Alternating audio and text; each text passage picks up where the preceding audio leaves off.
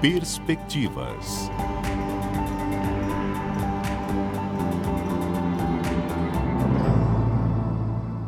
Inicia agora mais um episódio de Perspectiva e a gente segue com uma série de entrevistas sobre a força feminina aqui na região amazônica, alusiva ao dia 8 de março, Dia Internacional da Mulher. Estamos entrevistando as mulheres aqui do, do Amazonas, mulheres que são referências aqui do Norte. E hoje a nossa conversa é com a delegada Juliana Tuma, titular da Delegacia Especializada em Apuração de Atos Infracionais, bacharel em Direito, delegada de Polícia há 12 anos e também especialista em Segurança Pública e Inteligência Policial. Não concluí porque a senhora ainda tem uma filha, é mãe, não é, é isso? É, eu sou mãe Seja bem-vinda.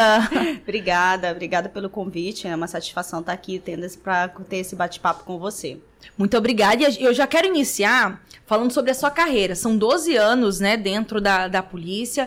Ah, eu quero saber como que migrou, né? Como que você fez para migrar para essa área? De onde surgiu é, essa, essa vontade? E como que é atuar na polícia? É, a, a, minha, a minha vontade de ser delegada nunca existiu.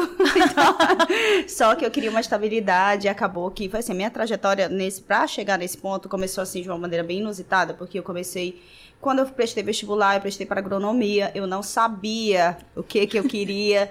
Então, quando eu prestei, eu prestei vestibular muito jovem, eu tinha 16 anos. E aí eu entrei na UFAM para fazer agronomia e tudo. Como a minha irmã, nesse meio tempo, passados dois anos e meio, eu precisava uh, dar carona para minha irmã, levá-la para conduzi-la para uma faculdade, ser motorista dela. E eu falei, eu vou fazer alguma coisa aqui porque eu vou ter que ficar esperando ela e acabei começando o curso de direito. E foi muito bom para mim, porque ali eu descobri que, na verdade, eu sou de humanas, eu não sou de agrárias. Mas eu acabei concluindo o curso de agronomia e tive a ajuda dos meus pais para fazer essas duas faculdades concomitantes, né? E, concomitantemente. E uh, eu comecei a fazer estágios. Quando eu concluí a agronomia, eu tirei o CREA, mas acabei nunca atuando na área. E eu comecei a fazer meus estágios de direito, de direito dentre eles, né, dos órgãos que eu passei, eu passei pela Polícia Civil dois anos. E foi muito interessante porque ali eu me inspirei em algumas, algumas mulheres, né? Algumas delegadas, como a doutora Catarina e tudo, a postura. E, mas eu não sonhava, né? Eu achava até que era um sonho muito distante para mim. Para mim estava muito, muito distante mesmo. E eu amava, depois que eu concluí direito, a militância na advocacia. Eu, eu até trabalhava numa empresa. Então, só que eu não tinha a estabilidade que eu gostaria de ter. E aí surgiu o concurso da Polícia Civil. E aí já comecei a estudar só quando saiu o edital mesmo, e que não é aconselhável, não, não digo para ninguém fazer isso. Mas aí eu estudei de uma maneira muito intensa e obtive êxito.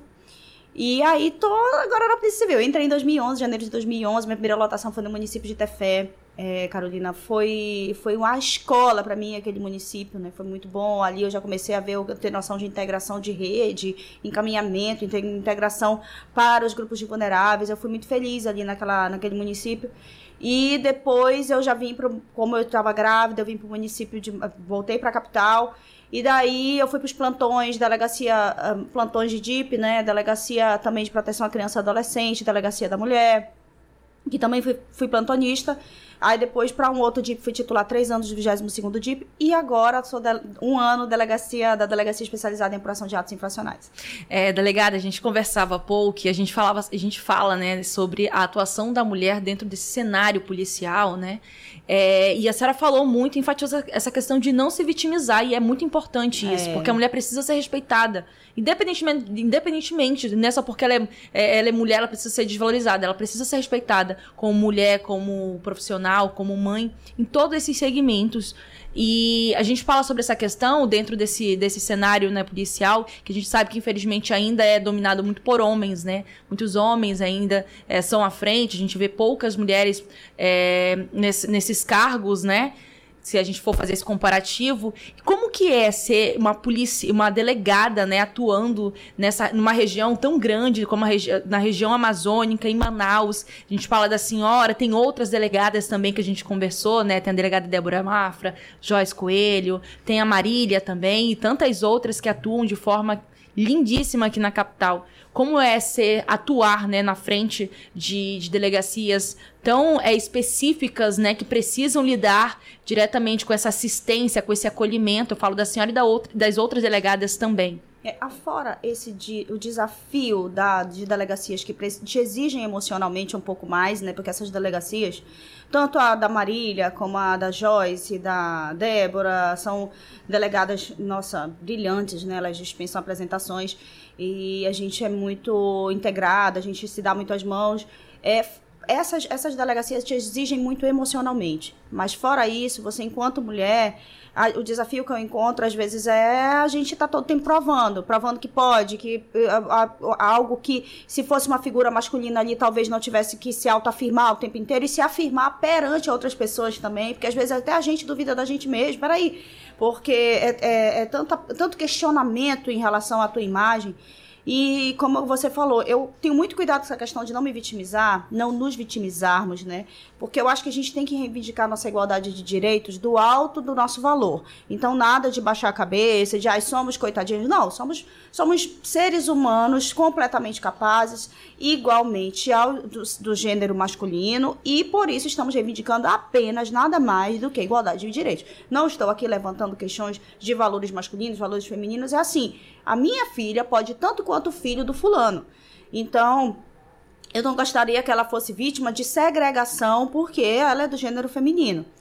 Então, essa atuação, ela, a, a, o desafio perpassa muito mais a parte emocional. Ela perpassa você ter que atender um, um, pai, por vezes, porque é do sexo masculino e porque ele não está ali lidando com uma figura é, masculina, ele quer que você faça o que ele acha que tem que fazer e ele quer impor e às vezes ele até levanta a voz. E aí você tem que levantar a voz e aí o cansativo reside nisso.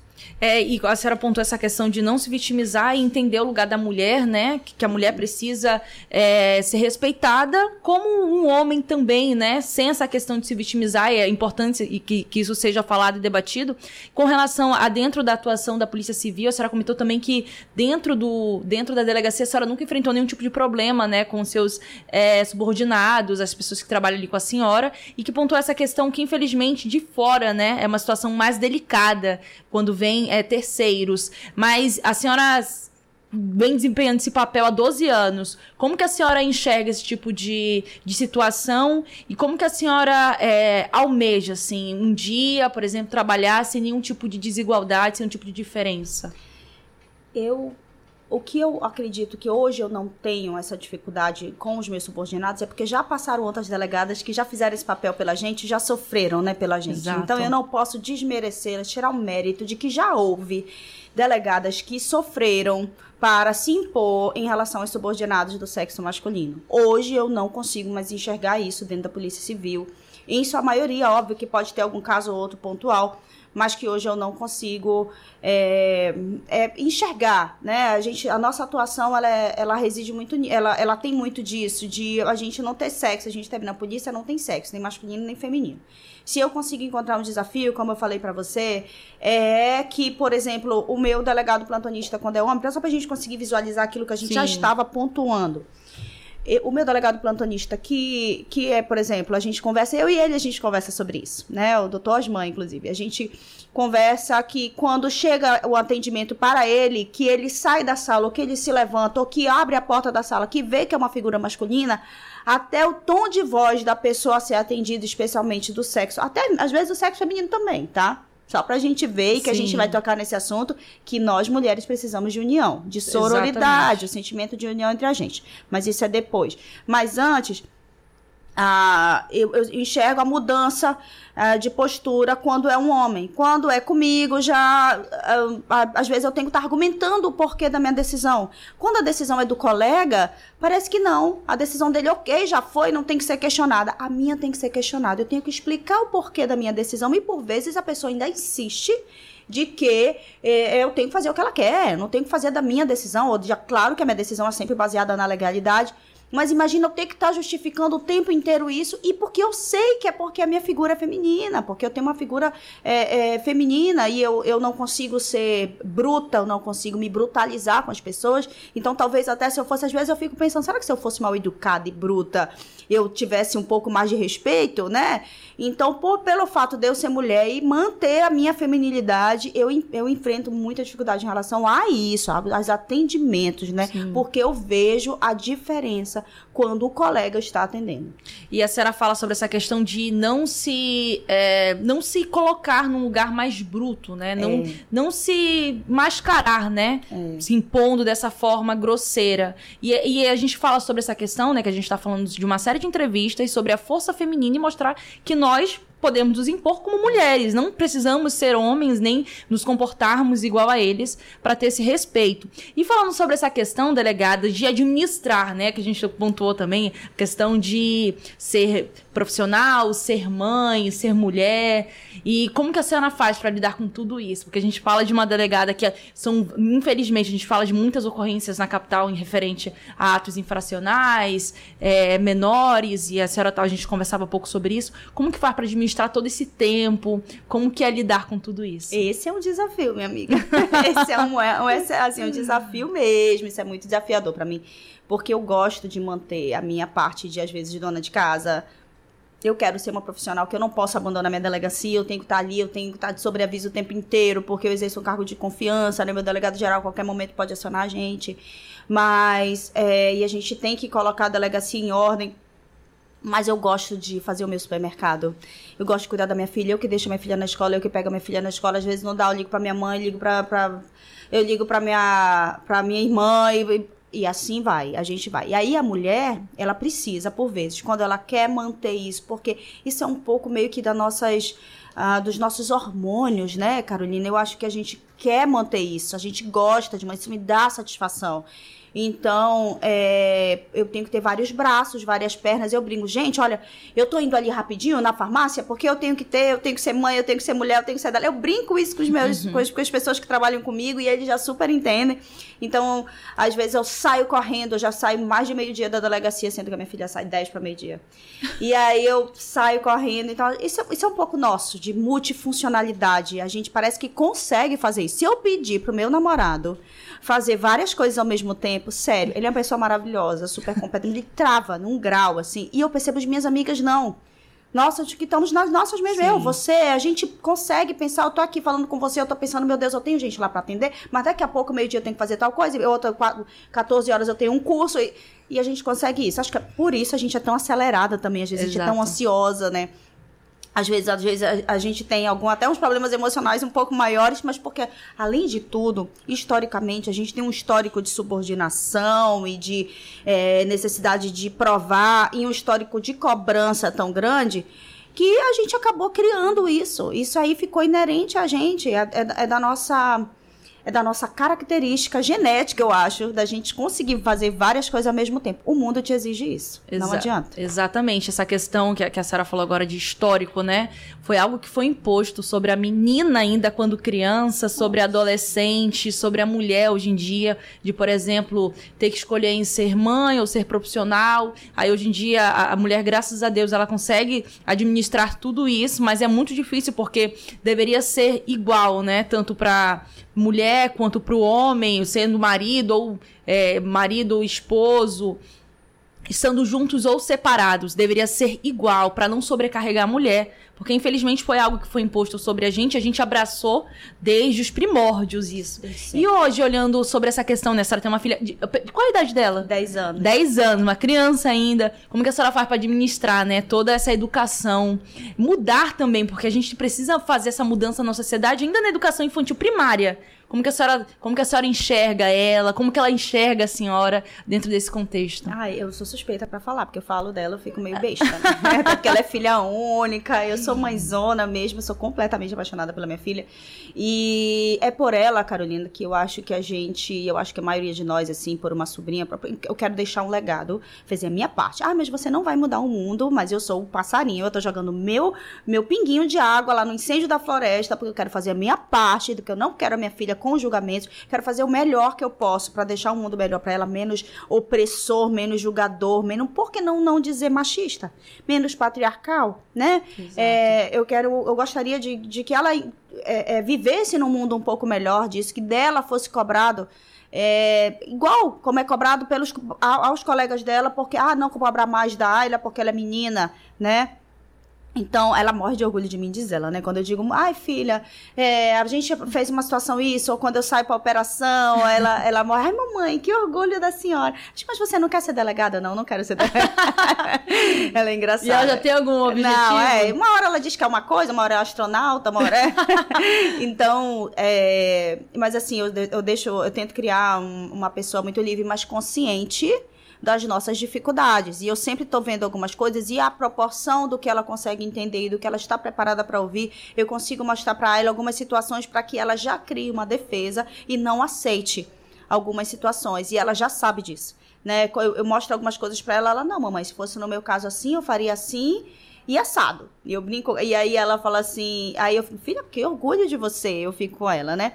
Então, como eu te disse, eu fico besta, mas é porque eu tô tentando criar uma mulher livre, com os seus valores que não, não precisa perder, valores humanos e tudo, mas que sabe que enfrentará ainda algumas dificuldades, porque nós vivemos, como você disse, historicamente, é, situações e, e, e uh, de subordinação, imagem de objetificação, que é isso que eu me revolto, a imagem de objetificação. Eu quero que a Ali enxergue que ela não é um objeto e que ela não vai permitir a imagem dela ser objetificada. E isso também é uma luta nossa ainda muito real, muito cotidiana, sabe? E é, nós temos aí um, um, problema de reprodução de um discurso uh, preconceituoso.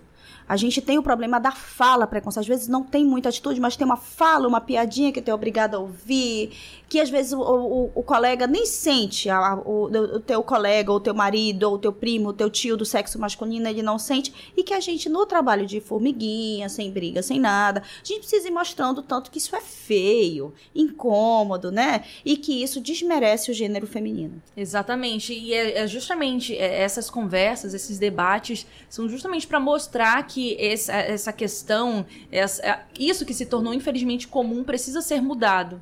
É, você falou sobre agora não, não buscar briga, nem conflitos. É mostrar que isso não é, não é uma forma correta de se tratar, não é uma forma respeitosa, é. de fato, como todos merecem, como sociedade, né? O respeito igual a todos. E falando sobre ainda sobre a sua profissão, são 12 anos, né, de carreira. Como que é para a senhora, né? Como que é atuar? A senhora comentou agora que tem outras delegadas, que vocês se uniram, né, é. para poder uma apoiar a outra. E a gente fala sobre causas importantíssimas, né? A senhora dos atos infracionais, a, de, a delegada Débora com relação ao crime contra a mulher, a Joyce com relação a crianças e a Marília, os feminicídios, feminicídios. também. É, como que dentro disso tudo, né, existe inclusive, não sei se existe é, é, com relação aos dados que comprovam em si, mas existe uma diferença desses crimes, é, tirando feminicídio, é, serem voltados, e da mulher, serem voltados muito para o público feminino, tanto dos abusos, atos infracionais. Existe essa diferença? Desde sempre, né?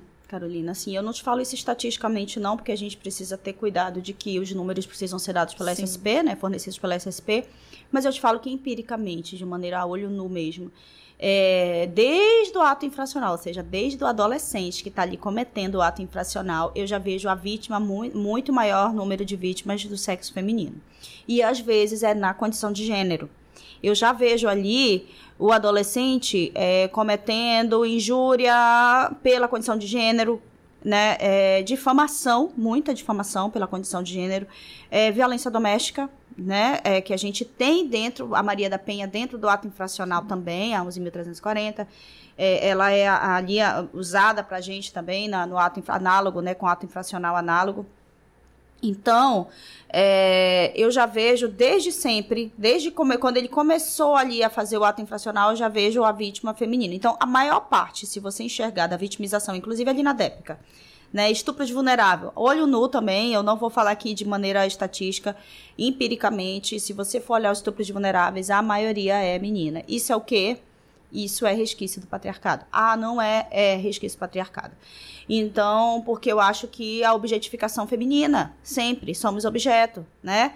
Então, e muitas das vezes ainda há a culpabilização. Nós mesmos, mulheres, se tu olhares, se tu fores olhar em rede social, Uma publicação no jornalismo de uma mulher que foi estuprada, você vai olhar os comentários, você fica estarrecida, assustada, você quer pedir pro mundo parar e você descer. Porque, infelizmente, é isso. E é comentários, são comentários de mulheres. É isso que nós precisamos combater, não é a fofurinha do Dia da Mulher, do, do showzinho. Não, gente, vamos ter sororidade, vamos parar de culpar a mulher por tudo, vamos parar de ter um olhar inquisitorial para, essa mulher. Que coisa absurda. Eu não consigo conceber isso, Carol. E aí tu já vê que eu já vou começando a ficar com raiva, né? Porque eu me lembro de. Não, mas é totalmente compreensível porque a gente analisa todo esse cenário e a gente, a gente não. Eu não tô falando como jornalista, nem será como delegada, sou como mulher. É, como mulher. E eu falo por experiência própria na questão de qual foi a mulher que nunca foi assediada na vida? E demais, né? Não, mas eu acho que se alguma mulher falasse eu nunca fui assediada, assim, é uma rara... eu não conheço. Eu Carol. não vou falar para você assim, eu conhe... não conheço todas as minhas amigas, minha mãe, minhas irmãs, infelizmente, já passaram por isso. Eu já passei por isso mais de uma vez. E essa questão da força que, que, que a senhora bem comentou, de da gente se unir, é essencial, é fundamental. A gente só e, vai vencer assim, minha Exatamente. E a gente precisa entender também que essa bolha precisa aumentar para o público masculino, para o público, público masculino entender que a gente também precisa desse apoio.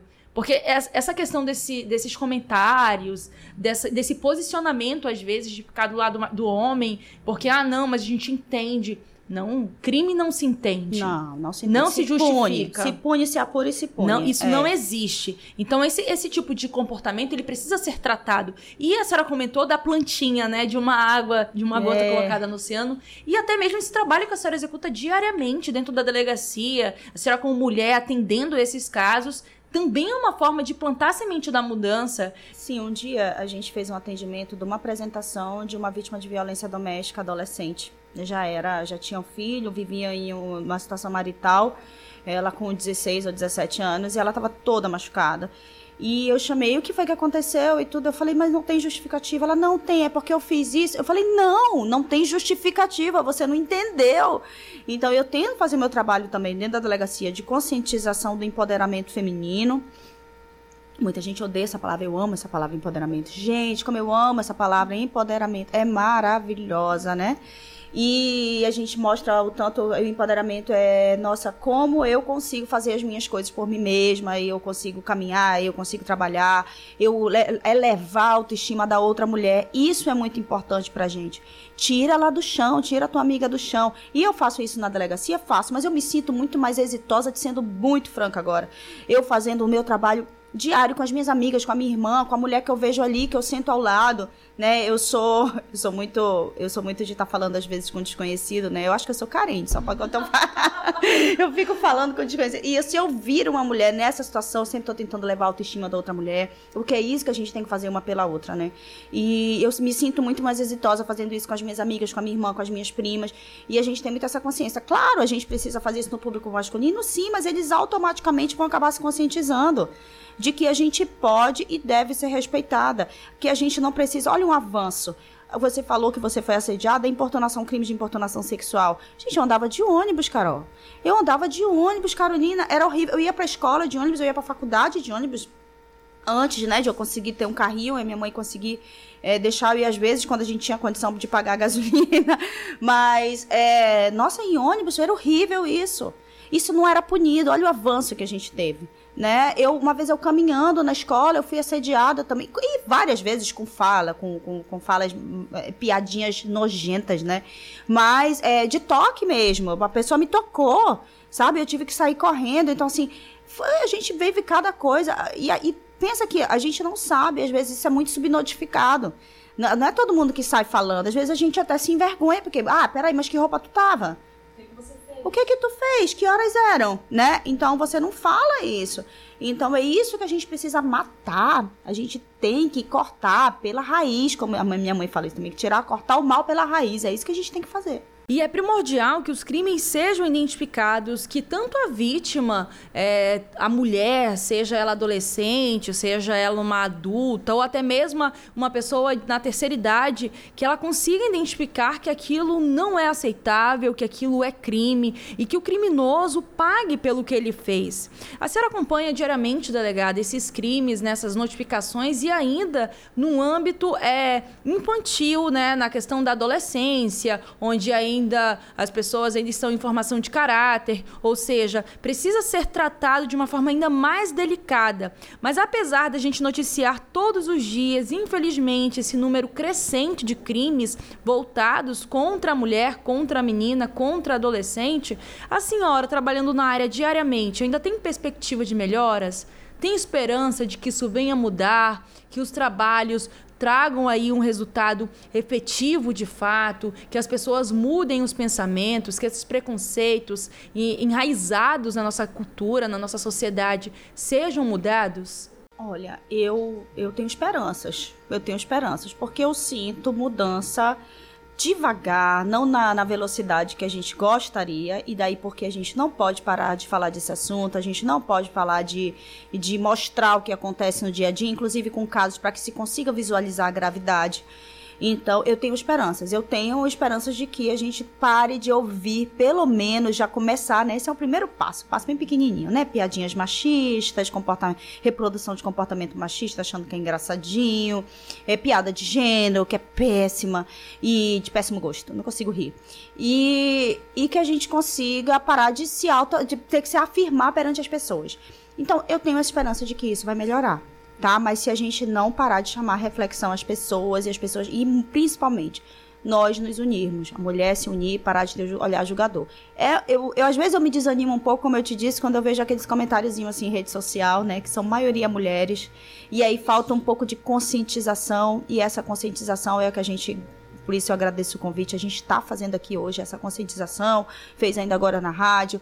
E por isso eu sempre disse e digo a você, eu estou sempre à disposição para falar desse assunto. É um assunto que é, gosto desse assunto. E a gente conversou agora com a delegada da especializada em apuração de atos infracionais, delegada Juliana Tuma. Ela que atua na Polícia Civil há 12 anos, é bacharel em Direito, especialista em segurança pública e também inteligência emocional. Destacamos aqui os crimes voltados contra as mulheres ainda na primeira infância, sobre a questão dos crimes, penalidades, a atuação da polícia, a importância da conscientização dessa vítima e também do agressor para que crimes não se repitam contra as mulheres. Esse trabalho é árduo, é contínuo, é feito de forma diária pela Polícia Civil, pela Polícia da Ronda Extensiva também e por toda a sociedade, porque a sociedade precisa participar desses debates. E o nosso objetivo é esse.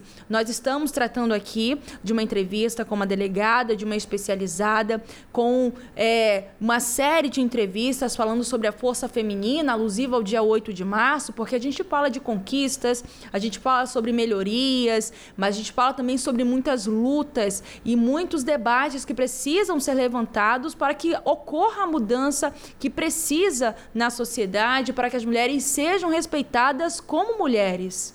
Obrigada novamente, é, Carolina. Eu quero agradecer, primeiramente, tá, o espaço. Já te agradeci, vou sempre te agradecer, porque esse é um espaço de conscientização e eu falando enquanto delegada, representando a minha instituição, isso é um orgulho para mim. E daí porque eu agradeço, especialmente por, essa, por estar sendo alusiva à data do Dia Internacional da Mulher, que é tão importante. Como você disse, a mensagem que eu consigo deixar quando eu falo dessa data é vamos comemorar sim, vamos comemorar, mas vamos refletir, vamos saber que nessa reflexão, dentro dessa reflexão, a gente pode a gente pode e a gente pode não se afirmando e não se justificando e não mostrando. A gente pode porque a gente sabe que a gente pode é, dentro da nossa capacidade, dentro do que a gente é, dentro do que a gente viu das nossas mães, das nossas avós, que foram exemplo para a gente, e que a, a, a, para a posteridade fique o nosso exemplo nosso exemplo, inclusive, de luta. E quando eu falo de luta, não é luta de militância, não necessariamente disso. É luta do dia a dia, de eu apoiar outra mulher, eu apoiar a minha amiga, eu levantar a autoestima da outra amiga e eu ajudar a minha amiga. E eu é, protegê-la na medida em que eu posso. E, se e necessário for denunciar as autoridades qualquer tipo de violação de direito, qualquer tipo de evento crime, que eu saiba que essa mulher está sendo vítima, porque isso aí também é um passo gigantesco para que a gente consiga é, eliminar. É, pelo menos ou diminuir as subnotificações de violência doméstica e violência de gênero. E os canais de denúncia são o Disque 180, o Disque 181 e o Disque 100.